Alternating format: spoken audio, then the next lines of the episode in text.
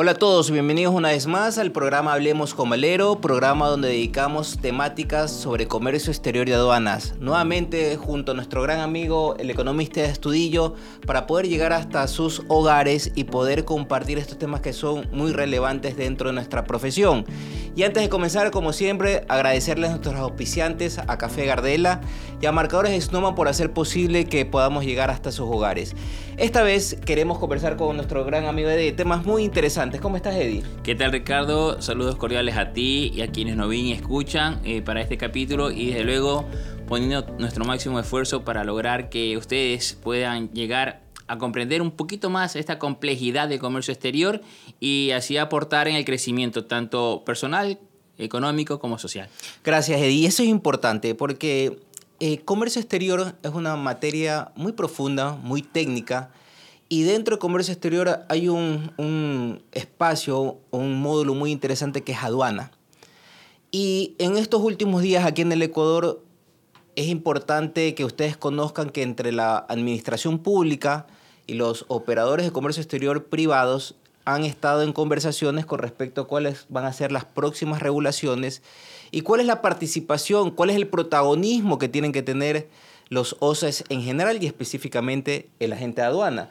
Y eso creo que es muy importante también que podamos nosotros compartir con ustedes porque a veces no se tiene clara quién participa, cuando alguien quiere importar, cuando alguien quiere exportar no sabe dónde acudir, qué es lo que tiene que hacer, piensan que la aduana, la administración pública es la que le tiene que resolver y asesorar todas sus operaciones y no es así, no es tan fácil. claro, claro, porque tú te quedas eh, de repente, ¿no? Con la parte de la facilitación de comercio que es y se está implementando y que está teniendo un boom a nivel mundial, pero te olvidas del otro lado de la moneda que también es parte de la función del organismo gubernamental como la aduana, que es el control. Entonces, cuando tú solo te quedas con la parte de la facilitación de comercio, pudieras confundirte y decir, bueno, me equivoqué en la cantidad, me invento, ¿no? Me, me, equivoqué en la cantidad, puse 100 cuando realmente era 10 mil, me, me, olvidé de digitar dos ceros y no me va a pasar nada. Claro, así es. Y no solo eso, eh, recordar también que las administraciones de aduana de todos los países se deben pues a la Organización Mundial de Aduana, que el mayor porcentaje a nivel mundial pues son miembros oficiales.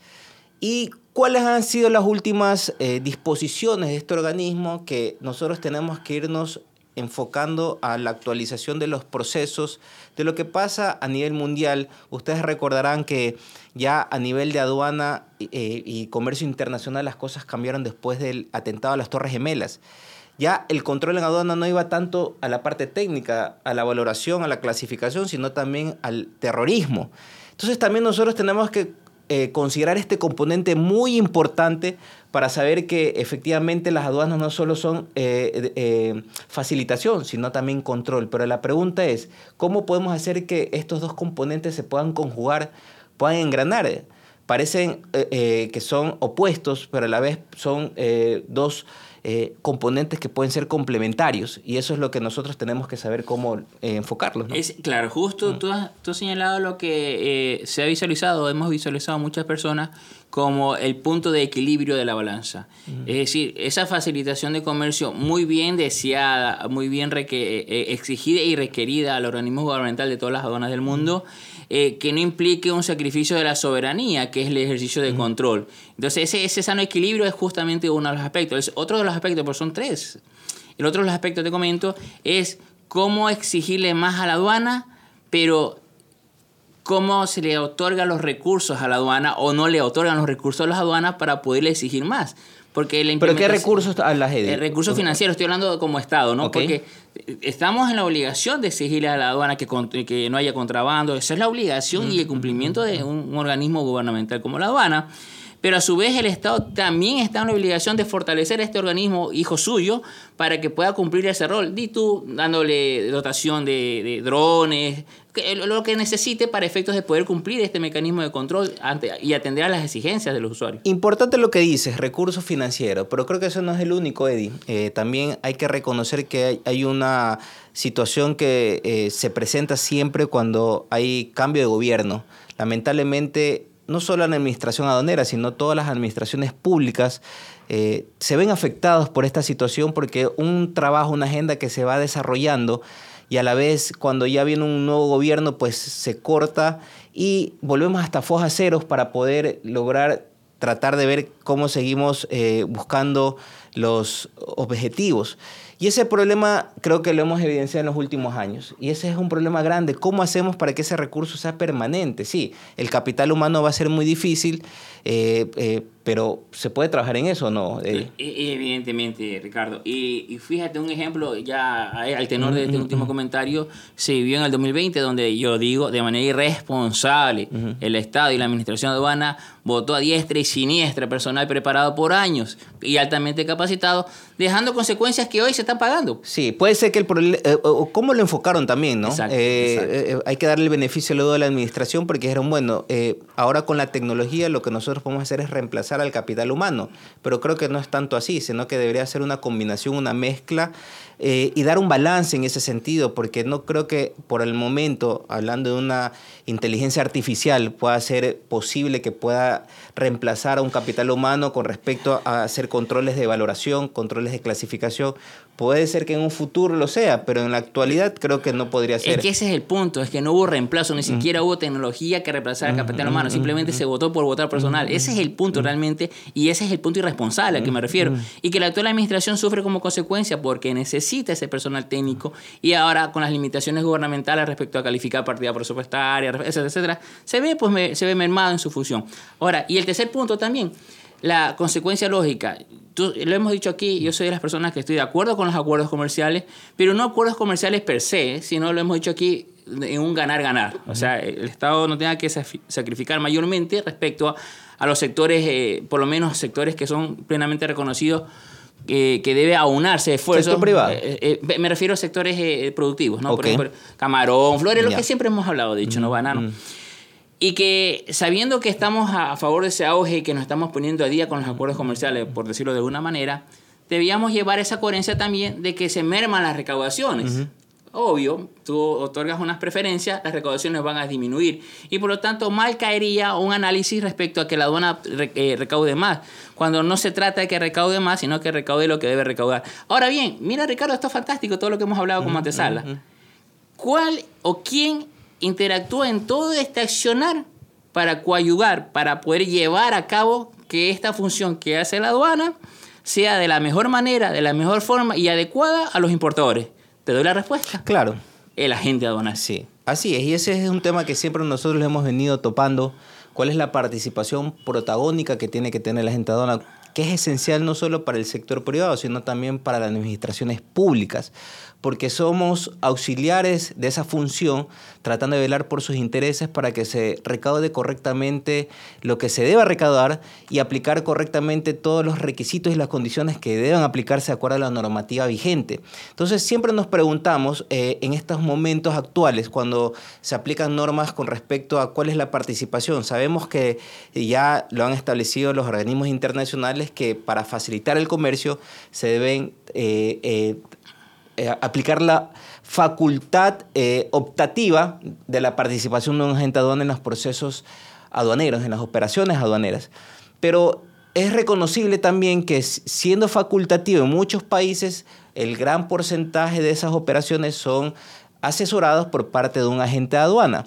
Y eso es muy importante tener en cuenta porque es, si bien es cierto, no se busca una obligatoriedad a través de una normativa, sí se busca tener en cuenta que es muy imprescindible la participación de un agente de aduana dentro de estas operaciones. Y ese es el nexo eh, correspondiente, porque tú bien indicaste, todos los sectores productivos, los sectores que generan eh, comercio aquí en el país, se dedican a su giro de negocio, pero muchos de ellos no querrán invertir en actualizar conocimientos con respecto a comercio exterior de aduana, sino que simplemente lo que buscan obviamente que sean asesorados por un tercero que conozca y que obviamente les puedan hacer que sus operaciones sean las más fluidas posibles para que haya esa optimización de recursos y costos que siempre nosotros eh, proponemos. ¿no? Es que hay una palabra clave, estimado Ricardo, que lo acabas de mencionar, asesorar. Es decir, no estamos hablando de que este, esta persona o esta institución, como, como agencia aduanal me refiero, eh, haga el mero trámite, no un digitador como tal o per se,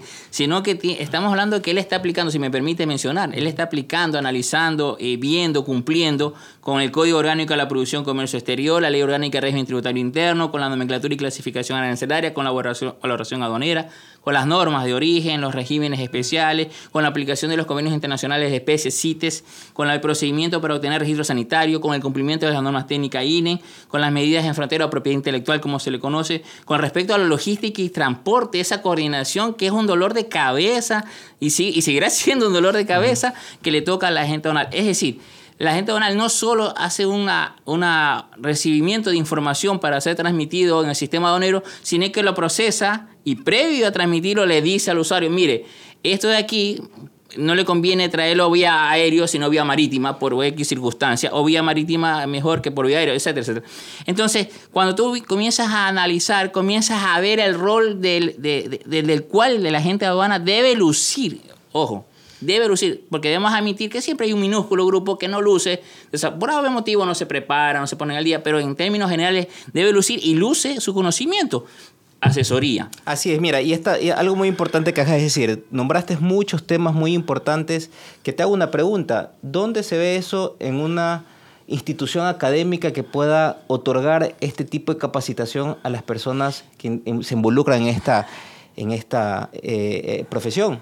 Yo te digo dónde. En la Escuela Nacional de Aduanas de Perú, en el ejemplo peruano. Como peruano. Pero aquí en el Ecuador, lamentablemente, no contamos todavía con una estructura académica donde se pueda fortalecer la, la capacitación a los agentes de aduana.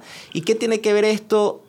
Que es muy importante, porque esta retro capacitación que eh, nosotros recibimos, todos los agentes de aduana, es importante tenerla actualizada para efectos de poder dar, un buen servicio, pero no al, al sector privado, sino también al sector público como es la administración pública, porque actualmente manejar un filtro es muy importante porque no es sinónimo de que porque haya tecnología y todo ya sea digital, todo es más fácil, no, al contrario, sabiendo la idiosincrasia que sucede aquí en el país, mucho más control se debe tener por las cosas eh, y todos los procesos digitales que se están llevando a cabo porque se puede prestar a que sean utilizados de una manera incorrecta eh, para beneficio solo de una parte. Y sabemos que tiene que haber ese balance y esa equiparación. Entonces, hay que reconocer que esto es muy importante. La capacitación es importante, pero también hay que reconocer quién da esa capacitación, cómo debe implementarse y eso tendremos que trabajar de aquí a, ahora en adelante para saber que no podrá ser solo la administración pública y no debería ser la administración pública sino un tercero y podría ser hasta a nivel internacional para que esto se lleve a cabo porque finalmente el, el agente aduana, el profesional debe saber que su profesión debe estar amparada también hasta en una norma que eso tendremos que trabajarlo en un futuro, ¿no? Y esto, fíjate tú, yendo directamente a que la gente aduana tiene un cliente, pero para los que no están en el negocio, se olvidan de que la gente aduanal hace un estudio respecto al cliente que le toca. Así dónde vive, quién es, por qué me buscó a mí. Es decir, también perfila riesgo. Al final, porque está en sí mismo en riesgo su actividad al trabajar con alguien. O sea, eh, eh, hay mucho alrededor del tema como para que sea visto o ninguneado en una manera de ignorarse. Si bien la norma propugna, la norma de la facilitación de comercio al uso opcional de agente aduana, también tenemos que ver en términos prácticos porque esa norma propugna a nivel mundial. Y pensando quizás en, economías como en Europa, Australia, eh, Asia, eh, Estados Unidos, donde quizás pueda ser más fácil eh, obviarlo, pero hay un ejemplo muy claro. Hoy por hoy nuestra norma no obliga a la gente aduanal para los homenajes de casa. Corrígeme si me equivoco, no obliga, ¿no? Sí, eh, ya fue revocado y obviamente eh, se da la oportunidad que intervenga un gente aduanal porque se dieron cuenta que finalmente los procesos no podían ser llevados directamente con un migrante, porque desconocía cuáles son las normas aduaneras que debía aplicarse para este régimen. Y me está dando razón a la conclusión que iba a llegar. Es decir, mientras no había un, un agente aduanal, había mayores complicaciones al trámite y lo que debía haber sido un tema de alegría, vengo con un homenaje, se terminaba haciendo un martirio o una cruz respecto a los problemas que se presentaba porque tú declaraste con un número de una cantidad de celulares, dos o tres, y vinieron cuatro o cinco, y tú piensas que no hay mayor problema, y etcétera, etcétera. Así, y lo, y lo que creo que para culminar este capítulo importante saber también que eh, se está pretendiendo aplicar también una figura eh, del RACE, que es el representante de de comercio exterior, que es una figura aplicable a toda la empresa privada que pueda calificar a una persona para que pueda hacer directamente también sus, sus procesos. Ahora bien, entendemos que está en socialización y está en desarrollo